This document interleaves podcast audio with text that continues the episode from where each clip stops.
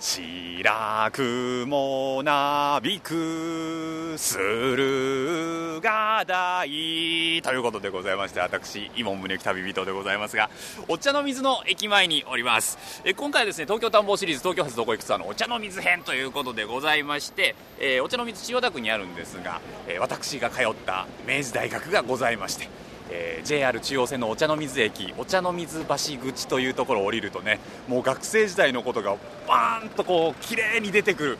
ちょっとなんかこう心の奥がこうざわざわする街でもあるんですけれども。こちらその明治大学もちろんランドマークの一つではあるんですけれども駅を降りて右側を見ます。すると東京医科歯科大学。そして順天堂大学。名門ですね。でちょっと歩くとですね日大があったりとか本当に学生街なんですよ。で楽器やる方にとってはねこちらお茶の水というのは世界有数の楽器街としても有名でございます。スポーツ用品でもあります。ちょっと行くと神保町古書店街もありますけど。そう。個性的な街なんですよね。この個性的な街の中で一体どんなものに出会えるのか。今日は実はあの僕の母校にもお邪魔するということでちょっとねなんかドキドキしながら、えー、巡ってみたいと思います。というわけで東京発どこ行くツアーお茶の水編最後までお付き合いください。聞き旅2000マイルズナビゲーターの松本英子です。この番組は日本列島北から南までおよそ2000マイルを旅しながらその土地に暮らす方々と出会い歴史や芸術食文化などの魅力を聞きその街ならではの音に触れ合う旅番組です。今回の聞き旅は東京探訪シリーズ東京発どこ行くツアー。毎回東京の気になるところへ行ってブラブラとお散歩しながら東京の意外な魅力を発見していこうというシリーズ企画です。さあ今回のエリアは学生街として有名な千代田区のお茶の水。東京駅から JR 中央線で2つ目の駅お茶の水駅からスタートします。このお茶の水は文京区の湯島から千代田区の神田までのことで一般に神田駿河台のあたりのことを総称して言うんだそうです。なので住所としてのお茶の水は存在しないんですね。そもそもこのお茶の水という名称が使われるようになったのは江戸時代のことです。徳川家康が高林寺というお寺の境内に湧いていたお水でお茶を立てたからお茶のお水でお茶の水なんだそうですよ。今日はそんなお茶の水をオープニングから校歌斉唱もしていらっしゃいました。大学の4年間を過ごしたという伊門宗行さんが散策します。旅の様子は番組ホームページの動画や旅日記でも楽しむことができます。ぜひホームページをチェックしながら聞いてみてください。それでは聞き旅2000マイルズスタートです。聞き旅2000マイルズ。いやお茶の水駅の周りっていうのは僕が学生の頃とあんまり変わりはしないですけどもね信号を渡るとすぐ楽器屋さんがあったりとかするので僕もあのバンドやってたんで本当によく通いましたね、えー、買えもしない高いギターをね指くわえて見てたっていうのが 懐かしいな。で今日はですね面白いです。何が面白いかというとこの「聞き旅2000マイルズの」えー、チームお茶の水編のチームがですねディレクター横山さん作家の河合さんそして私3人とも明治大学 OBOG ということで楽器屋さんの隣ですよこれ。楽器屋さんの隣だからこうガンガンロックが流れてますけどね。路地入ったところにもあるんですよね。面白いな。珍しい風景だと思いません？楽器屋の隣に居酒屋があったりするっていうね。これ横山さんの時代も楽器街でした？いやそんなになかった。そんなになかった？あいつ頃からなんだろうな。あのちょっと行くとですねお茶の水駅からずっと坂を降りていって右手に明大を見るような形で降りていくと、えー、三省堂書店があってですねこれ小川町の方に降りると今度あのスポーツ用品店が多いですね。これは昔どうだったんですか？そんなになかった。そんなになかった。このオーディオユニオンははいはいはい。下倉楽器もあります、ああ下倉楽器は老舗ですよね。他の金管系ねトランペットサックスとかトロンボーンとか置いてますけど。いいですね。そして右手に見えてきたのが明治大学の、えー、これあれでしょ？なんとかなんとか顧問でしょあれ。アカデミー顧問か。これが割とだから新しいっちゃ新しいですよね。いや明大通りを歩いてくるとですねすぐ明治大学にお茶の水の、ね、駅から歩いてくると着くんですけど知らない建物が結構あるんですよ。これ知らない建物の一番手前っつったらいいのかな。この奥にリバティタワーっていうのがあるんですけど手前にこのアカデミー顧問っていうのがありまして明大の。これがね僕が卒業した後にできてるんですよガラス張りでですね近未来的な建物。これ僕最初に見た時にどう思ったかって正直に言いますよ。明大金あんなと思いました。金持ってんなみたいな。で実はここの中に博物館などなどがあるということなのでアカデミー顧問時代僕入ったことないんですけどちょっとね OB のくせにドキドキしながら中に入りたいと思います。松本英子がお送りしている「聞き旅2000マイルズ」今回は東京発どこ行くツアー旅人の今宗行さんが大学生活を懐かしみながらお茶の水を散策しています。さあまず訪れたのは JR お茶の水駅から歩いて3分。イモンさんの母校明治大学です。いやそれにしてもイモンさんだけではなく聞き旅チームにそんなにも明治の出身者がいらっしゃったとは私も知らなかったんですが実は私松本英子祖父もそして私の主人も主人の両親も明治大学なんです。なんか不思議なご縁を感じてしまったんですけれどもあなたの周りにももしかしたら明治の出身者がいらっしゃるかもしれませんね。えそんな明治大学といえば明治14年3人の法律家によって創立された大学で駿河台キャンパスには罪と罰をテーマにした博物館があるんです。2004年新しい校舎アカデミー顧問のオープンとともに博物館もリニューアルしています。早速地下1階の明治大学博物館へ向かった一行。刑事部門の学芸員日々佳代子さんにご案内していただきました。聞き旅。いつこちらに移ってきたんですか？博物館自体、はい。もともとですねええ。学内に、えー商品博物館刑事博物館考古学博物館という3つの博物館がありまして、はい。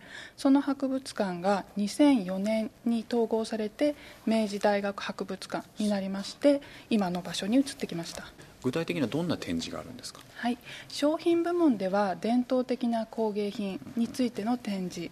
それから刑事部門ではですね江戸時代の刑罰道具であるとか処刑具などの展示。考古部門ではですね、えーまあ、発掘されたさまざまな出土品などを展示しております。この中で、えー日比さんのご担当が刑事部門の学芸員ということなのでご紹介ご案内いただけますか？はい、刑事部門はですね、えー3つの中では一番設立が古くて、はいはいはい。実は昭和4年の設立なんです。そうなんですよ。非常に古いね、そんなに古くからある？はい、やはりもともと明治大学が法律の大学として始まっていますので、まあ、法律の歴史というのを学生に教えるときに、ええ。まあ、実際のものを見てですね、えー見せて教える方があよりきちんと理解できるのではないかということで、えーまあ、ものを収集し、えーまあ、見せるというふうになっていったということです。ちょっとなんかご案内いただけますか？はい、一番初めに日本の代表的な法令の展示をしています、えーおそらく学校の、まあ、高校の授業などでですね、はい。習ったことがあるような御成敗式目とか武家諸法度とかおーおーおーそういったあ資料が展示されています、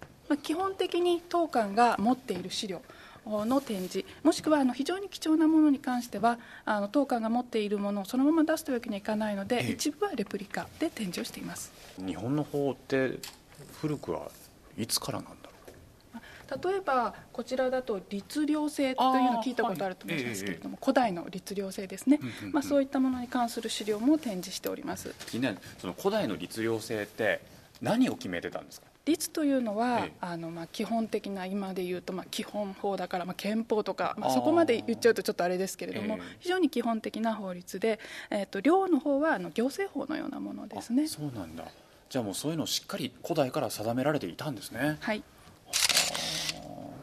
ここからはですね、はい。江戸時代の、まあえーまあ、江戸時代に犯罪人が発生した後おどのような形で逮捕するか取り調べをするか裁判をするか処刑をするかというのをですね当館の収蔵品えーで、えー順に展示をしてご紹介しています。こちらねいわゆるその逮捕するときに使う道具いわゆるさすまたとかね、えー袖絡みとかも結構先端がギザギザしててものすごく破壊力が強そうなものです。実際にこういうものを使ってたってことですもんね、はい。えー、とこれはですねこの袖絡みつくぼうさすまたというこの3つのものが取り物水道具と言われる、うもので今最も一般的で板書などにもですね備えられていたものです。実はあの今先にトゲがあってええ。非常になんか、まあ痛そう痛そうというお話あったんですけど、はい。実はですねこういったあの取り物の道具というのはあの相手との距離を取りながらはい。相手を必要以上に、まあ、あの傷つけずに捕獲するという目的で作られています。なのでそういう意味では、まあ、殺傷能力などは非常に低い作りなんですこれでもブンブン振りましたら人死ぬぜ。この先にトゲがついているのは相手にこの棒を取られないようにするためのもので、そうなんですか、はい。このトゲトゲのところで「えいや」じゃないんですね。はい、いやーその取り物のね絵も展示はされていますけれども実際に犯罪人を取り囲んでそして手前にあるのが実手ですよねはい。実手もなんかサイズがたくさんあるんですね。はい、これはあの使う人や、まあ、使う局面によって、えー少し、えーそういった差があります。聞き旅2000 miles あれ？これ日本のものじゃないものもありますはい。ね、えーここからはですねえ、えー日本の近代の刑罰の道具。それから、えーこのこれまで見てきた日本の、まあえー法や刑罰の歴史を、まあ、相対化するために、えー外国のお刑罰の道具などを展示しているコーナーですこれはギロチンのレプリカです。非常にあの怖いイメージがあると思いますけれども、実はですねこれはヨーロッパであの処刑の仕方をどういうふうにすべきなのかということを考える中で、はい。あの身分によってやり方が違ったり、えーさらに、えー人の手によって行うと苦しませることになることもあるので、まあ、そういったことを解消するために、えーまあ、死刑に遭う人は身分にかかわらず等しく、まあ、器具によって、えー処刑されるべきではないかということを、まあ、医師のギオタンという人があー、まあ、提案するんですね、はい。えーそれによって採用された道具ということはその処刑はするんだけれどもいわゆるその人道的というか、な役割をこの道具に持たせたということですか？そうですねですのでそういう意味ではあの刑罰に対する考え方が変わってきてこういった、まあ、ギロチンを生み出したということになります、何世紀ぐらいなんですか？えっとこれはですね大体18世紀ですね。18世紀。どうですかね？こういったものを展示することの意義みたいなものは日比さんどういうふうにお考えですか？はい、やはりあの現在の法や刑罰を考えるときに過去の法や刑罰がどんなものであったかということを理解しないで、考えていくということはできないだろうと思います。やはり、現在や未来を考えるためにもですね、こういった過去の歴史をきちんと学んでその上で一人一人の人が今後どうあるべきなのかということを考えてもらいたいというふうに思います。いや結構本当になんか考えさせられる展示ですしね。古く日本ではこういうことが行われたっていうのをねしっかりと考えさせられるいいきっかけになると思うな。いや日比さん今日貴重な時間ありがとうございました。ありがとうございました。松本英子がお送りしている「聞き旅2000マイルズ」今回は東京発どこ行くツアー旅人の伊茂宗行さんが母校明治大学のあるお茶の水を散策しています。さあご案内していただいた明治大学博物館には年間およそ7万人の方が訪れているということで10年間で累計77万人の方が来場しているそうです。そして刑事部門の他に伝統的工芸品を紹介している商品部門。さらには旧石器時代から古墳時代に至る各時代の遺跡調査を展示している考古部門もあります。入場が無料ということなのでお時間のある方ぜひお立ち寄りください。さて明治大学博物館で罪と罰について学んだ一行。同じ校舎アカデミー顧問の中に作詞家の悪友さんの記念館もあるということで早速見学させていただくことに。ご案内いただくのは明治大学史資料センターの村松源太さんです。聞き旅。こちらの悪友記念館はいつできたんですか？2011年の10月にオープンいたしました。阿久先生のご遺族がですね、ええ。阿久先生は2007年に亡くなられた後あの全ての資料を寄贈したいというあのことで。太っ腹。すごいですね。えあの阿久先生というとね本当にそれこそ日本を代表するような楽曲をたくさん手掛けられたのでその当時のジャケットがシングルのジャケットがあの入り口横にバーッと並んでるんですけどどれもが知ってる誰もが見たことがある聞いたことがあるという楽曲だらけですね。そうですね。ここにはあの99点のあの歌手の方々の、えーシングルを飾ってありまして、ええ。99点。えー定期的に交換をしております、えー約1000枚ほどですね、えーこちらの記念館の方には阿久先生の作詞をされた曲の、えーシングルのジャケットがございます。それを変えているんですね。僕はやっぱあの仲良くさせていただいてるんでひろみさんの刺繍機のジャケットとか改めてちゃんと見たことがなかったんでやっぱこうグッときますね。ちょっと中ご案内いただけますか、ぜひ四角く切り取られたお部屋なんですけどねあまり広くなくて120平米ほどしかないんですけれども、それでも阿久先生の作品やあの生涯が分かるようにということでかなりあの盛りだくさんで構成をさせていただいております。壁に沿っていろんな展示が。そうですね、で真ん中にはこれは、はい、これはあのレコード大賞を、えー、阿久先生がですね取られた時の、えー盾とトロフィーですね。もうおおすごいすごい、えー北の宿からでしょ、えーそして「勝手にしやがれ」えー UFO で「雨の墓場。一番最初に取られたのが、ええ。あそこにあるんですけど「また会う日まで」なんですね。尾崎清」彦さん尾崎彦さんの。ほういやいやいやいや。阿久先生のね系譜がボーンと。それこそ明治大学時代の在学時の思い出。そうですね。阿久先生はですねあの淡路島のお生まれなんですけれども、え18歳であの明治大学の文学部に、えー入学されます。昭和30年。1955年のことです。で阿久先生はここでですねあのやっぱりこの明治大学っていうのは神田の下町の、えーえにありますので例えば浅草にあの落語を聞きに行ったりとか、えーあと新宿の方でですねいろいろ喫茶店行ってジャズを聴いたりとかあと映画館ですね。昔はこの神田界隈にも映画館たくさんありましたのでここからたくさんの映画を見てそして後のですねあの作詞活動の一つのヒントにいろいろとしていったそうです。阿久先生教員志望だったんですね、えーで教職の資格も持ってらっしゃるんですよ。ただあのその年にですねたまたまあの教員の募集がなくて、そこでですね言葉を使う仕事がしたいということで広告代理店を受験されるんですね、はいその代理店というのがあの先行者という月光仮面というテレビ番組を作っていたことで有名だったええ。会社なんですが、はい。テレビ業界との付き合いが出てくるので広告代理店入りますと、えあのその関係で放送作家のアルバイトを会社に内緒で始めるようになってへえ。本名が深田博之さんっておっしゃるんですが、あの本名で活動すると会社にバレてしまいますので、はい。ペンネームでじゃあ名前つけようってことで悪友というペンネームをその時につけられるんですね。これ悪友はなぜ悪友？これは諸説あるんですけれども、えあのまあ、一般的にはあの悪友あの悪い友達ですね、はい。その、えー悪友からつけたんじゃないかっていうふうに言われてるんですがあの悪先生それまであの亡くなるまでそのことははっきり明かしませんでしたので、えそれがわからないんですね。わからないままなんですね、えーこればっかりは。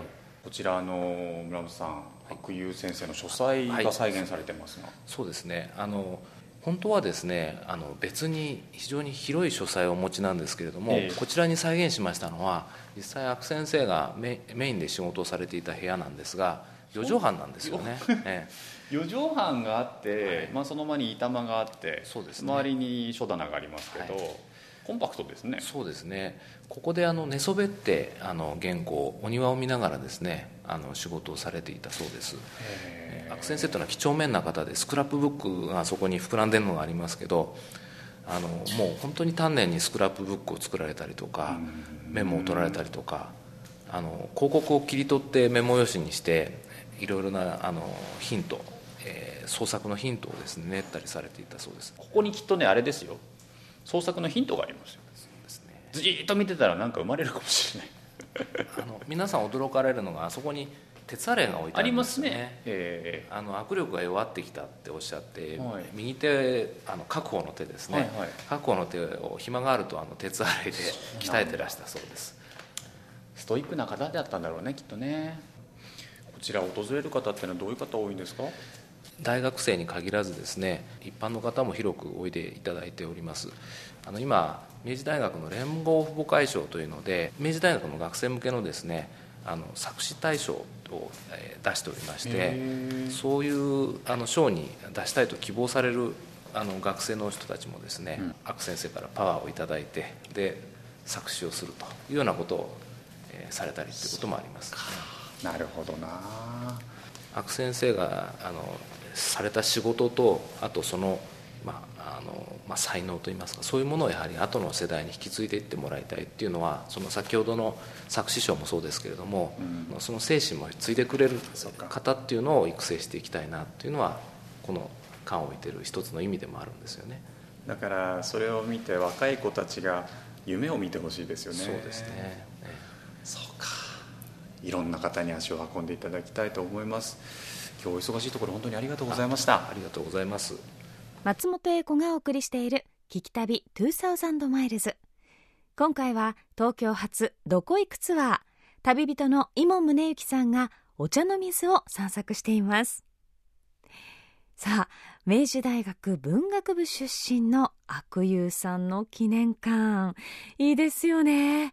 作業場もちょっと覗いてみたいですし、まあ、そんな作業場で見つけた鉄アレイ実際鍛えていらっしゃったということですごいですよね。お茶の水の町で過ごした日々も作詞に反映されていたということですが作詞だけにとどまらず小説もたくさん出版されていて直木賞候補にもなっているんです。もう本当に文才のある方だったんですよね。さあこの後は趣味の街楽器店街で日本で唯一の左利きのギターいわゆるレフティギターの専門店を訪れます。聞き旅2000 miles 松本英子がお送りしている「聞き旅2000マイルズ」今回は東京発どこ行くツアー旅人の伊門宗行さんが大学4年間を過ごした千代田区のお茶の水をぶらりしています。明治大学の目の前にある明大通りにはたくさんの楽器店が軒を連ねる楽器店街があります。昭和の初め頃から学生が集うお茶の水付近には音楽好きな学生に向けて自然と楽器店が増え国内でも最大級の楽器店街にまで発展しました。そんな楽器店街にある老舗の楽器屋さん。明治大学の目の前にあります。日本で唯一の左利き用のギター。レフティーギター専門店谷口楽器さんにお邪魔しました。聞き旅。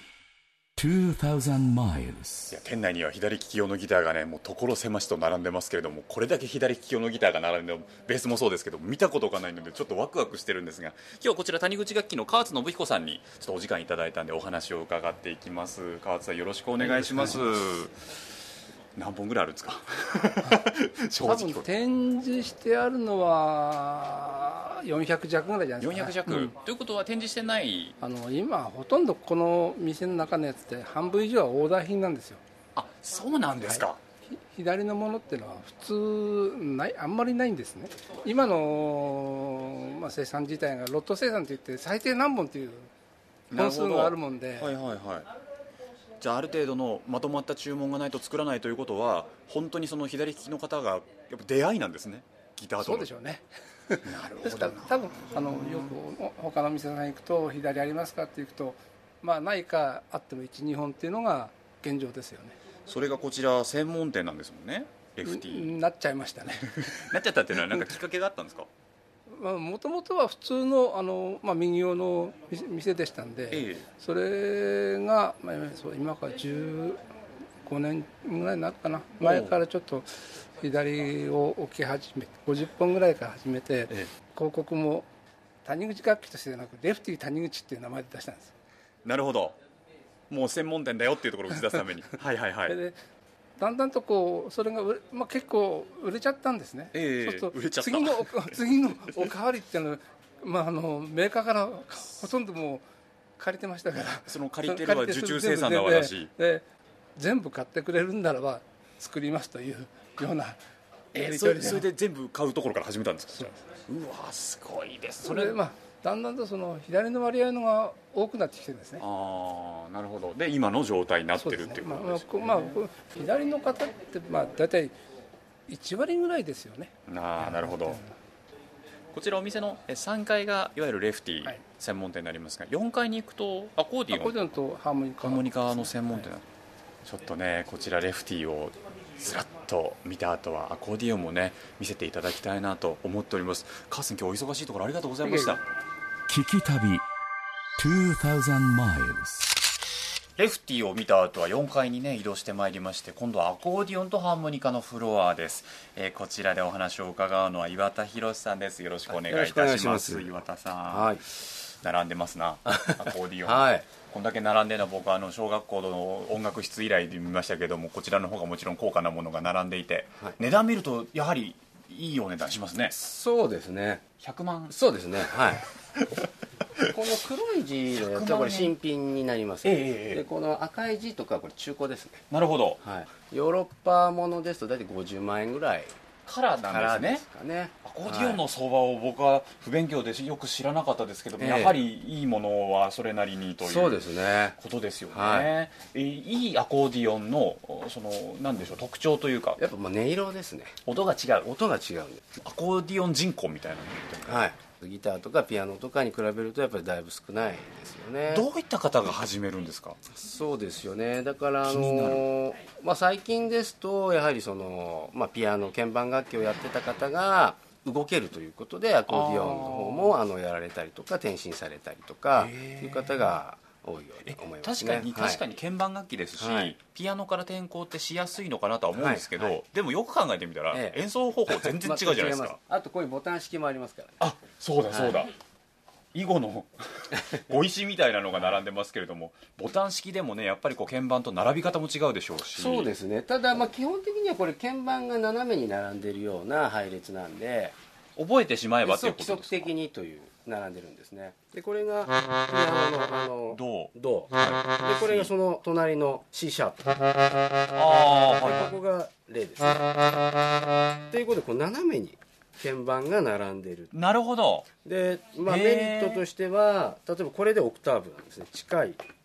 鍵盤普通のピアノだったらねオクターブって言ったらその届くか届かないかっていう方もそうなんですね。ね手が指がちっちゃいと、スイッチっていうのでいくとこれがまず気温になる音なんですけど高さの音なんですけどこの楽器こちらにするとオクターブ下のリードが、わあ。今同じところを押したんですけどそうスイッチを変えるだけでオクターブ上の音が出る。でまあ、いわゆるアコーディオンの音色っていうとこのトレモロの音色です。知ってる。知ってる、はい、こういう音色ですよね。シャラシャラシャラ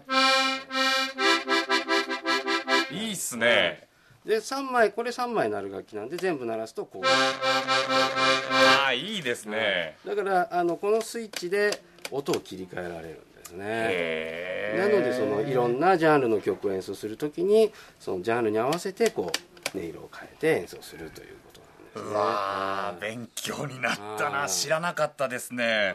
いやーでもあれですね。あのお茶の水にあってやっぱりこういろんな楽器店ありますけれど、はアコーディオンだったりとかってなかなかねそうですね。ないでしょうね。ですよね、はい。そういった意味でもどうですか？初心者の方でもお店はあ覗もうあの、いても大丈夫はい、ですいつでも思想できますんでね。はい。ぜひいろんな方にいらしていただければなとも思います。今日忙しいところ岩田さん、はい。本当にありがとうございました、あはいありがとうございました。素敵な音色でした、松本英子がお送りしている「聞き旅2000マイルズ」今回は東京発どこ行くツアー。旅人の伊門宗行さんがお茶の水を散策していますさてギターの専門店にお邪魔したんですが最後はアコーディオン講座になってましたね。そう。谷口楽器さんは昭和12年にアコーディオンとハーモニカ専門店からスタートした老舗の楽器店なんですね。3階にあるレフティーギターの専門店は世界でも珍しいので日本だけではなく海外からも注文があるそうです。またお邪魔しました。4階にはアコーディオンの他にハーモニカもたくさん揃っていてビギナーからプロ仕様まで専門知識の豊富な方が対応してくださるそうなのでぜひ訪れてみてください。さて博物館や記念館さらに楽器屋さんを巡ってきた一行。そろそろお腹が空いてきたようです。谷口楽器さんから歩いてすぐのところに学生から絶大な人気を誇る洋食店キッチンカロリーを発見。なんとイモンさんも学生時代足しげく通ったお店なんだそうです。早速お邪魔することに。聞き旅2000 miles さて、えー懐かしの私キッチンカロリーの中に入ってまいりましてねよく座って食ってたよここで、えーお話をお伺いするのはもうお話を伺えるのも嬉しい。キッチンカロリーの2代目オーナーの江本茂也さんです、はい。よろしくお願いします、はいこんにちは。よろしくお願いします。この声。はい。この声はもうよくね混雑時も遠くにでも聞こえてくるっていう。まあね。キッチンカロリーって老舗なんですよね。今年で、えー、と63年目に入ります、63年目ですか、はいはい。これカロリーって名前ですけど、はい。なんでまたカロリーなんですか？うん、これは創業当初っていうのは昭和28年ですよね、はい。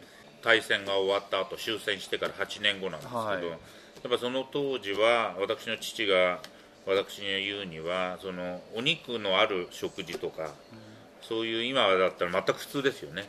そうですね。いうカロリーがある食事というのがその憧れだった時代だったんだよ、はいはいはい。それでだからもう俺はもうズバリカロリーっていう名前にしてあのー始めたんだよと。昨今っていうかね明大も学生さん女子学生多いじゃないですか。はいはいはい。カロリーの前通りますよ。ね。やだカロリーなんて通ってますよ。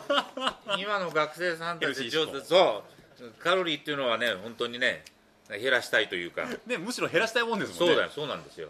でも名前は変えないですよねもちろん。あのね。ヘルシーとかやめてくださいよ、言わないですよあのリーマンショックあったじゃないですか。2008年、はい2008年にね。ね。あの時に揚げる油にしろ何にしバターにしろもうすごい勢いで上がってたんですよ。そうだったですか。あもう下手すると油は2倍。え？でね結構あちこちのお店値上げしてました、でも僕はまあ学生街のカロリーだからそう簡単にはね値上げできないなと悩んで。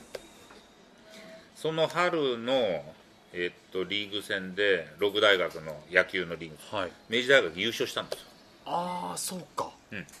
六大学明治大学優勝すると優勝パレードをしてとレギュラーはオープンカーなんですよ。その後に1000人とか1500人のその学生さんたち神宮の森で応援してた。人たちが来るわけですよ。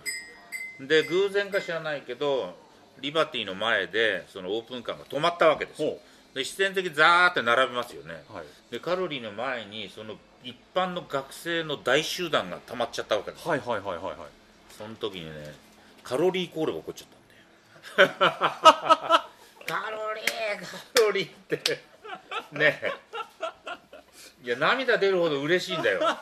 嬉しいんだけど4階から見てるとうわこいつらこんなにカロリーのことを思ってくれて値上げできないじゃんかと そしたらね、はい9月にリーマンショック来ちゃった。はあ、バはあはあ。ーンって油も何も全部下がっちゃって結局値上げしなくてもよかった。いうようなこともあるんです。いやーだからその明大生とともにありますよね。僕らなんかもやっぱりこうアルバイトでねちょっとお金がある時なんていうのはもういろいろなこうちょっとね高いメニュー頼んでみたりとかしたんですけども当時僕よくジャンボ鉄板焼き食べてて。ジャンボね、これがうまいんすよね。カロリーっていうとやっぱカロリー焼き有名じゃないですか。そうですね。でカロリー焼きが看板看板メニューなんだけど、それだけじゃなくてハンバーグとクリームコロッケ乗ってるそうそうそうでちなみに、うん。これ多分あのカロリー焼きカロリー焼きって何のこっちゃってリスナーさん思ってる方いるかもしれない。そうでしょうね。カロリー焼きっていうのはうん。シンプルにな、何なんですかこれ。えっとカロリー僕うちはカロリーって屋号じゃないですか、はいはい。カロリーの鉄板焼きですよ。内容は、えっとこういう鉄板に下がパスタなんですわ。パスタですね、うんそれで上に牛のバラ肉のえー、ニンニク醤油炒め玉ねぎ入り。絶対うまいでしょ。うちの若いカメラマンがうわってなってるもんな。それがカロリー焼きなんですよ。まあ至ってシンプルな。はい。でおあと、えっと、味付けは、えっと、ニンニク。でもこのニンニクもね、青森産に限ってるんですあそうなんですか。それに国産の、えー、と勝沼のルバイアートという、えーワインそれからもちろんお醤油は国産当たり前なんだけど、はい。えー、と会津若松の林合名のお醤油。それがカロリーのカロリー焼き。で一つはまあこだわりもあるんですけど、ええ。安心安全。ああ大事ですね、うん。食べ物ですもん。そのお客様にやっぱりきちっとしたもの出所身体の確かな材料で作りたいとはい。いうことでそうしてます。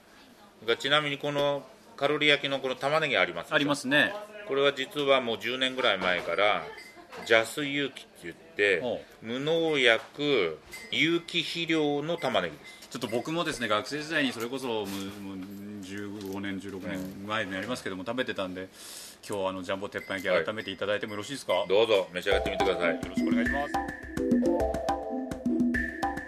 聞き旅2000 miles 待たせしました。ありがとうございます。ジャンボ鉄板焼きが到着しまして、はい。変わりがないなと思いながらでもちょっとあの添えられてるコーンがねそうそう。昔ミックスベジタブルでしたけどね。このねハンバーグでしょ。このカロリー焼きでしょ。でクリームコロッケでしょ。やっぱボリュームありますよね。ちょっとじゃあいただきます、はいどうぞ。ちょっとじゃあカロリー焼き。はい。懐かしの、うん、うまい。うまい。これね、うん。珍しい料理なんだよパスタとご飯だ確かに。から、うん、カロリーしかありえない。んだこれ多分女子学生とかねよね、カロリー焼きってカロリーどれぐらいあるんだろうとかっていう子いません、うん、いますいますいっぱい。教えてあげるんですか？言わないの 言うと大変なことになるね、うん、計算しちゃったらで来なくなっちゃうでしょ多分 どうですか？でもね僕あの卒業式の日に、うん僕もカロリー最後サークルのやつらと食いに来たんですよ、うう3月26日？はい。カロリーに来てくれるっていうのは僕らにとってはもう最高に嬉しい。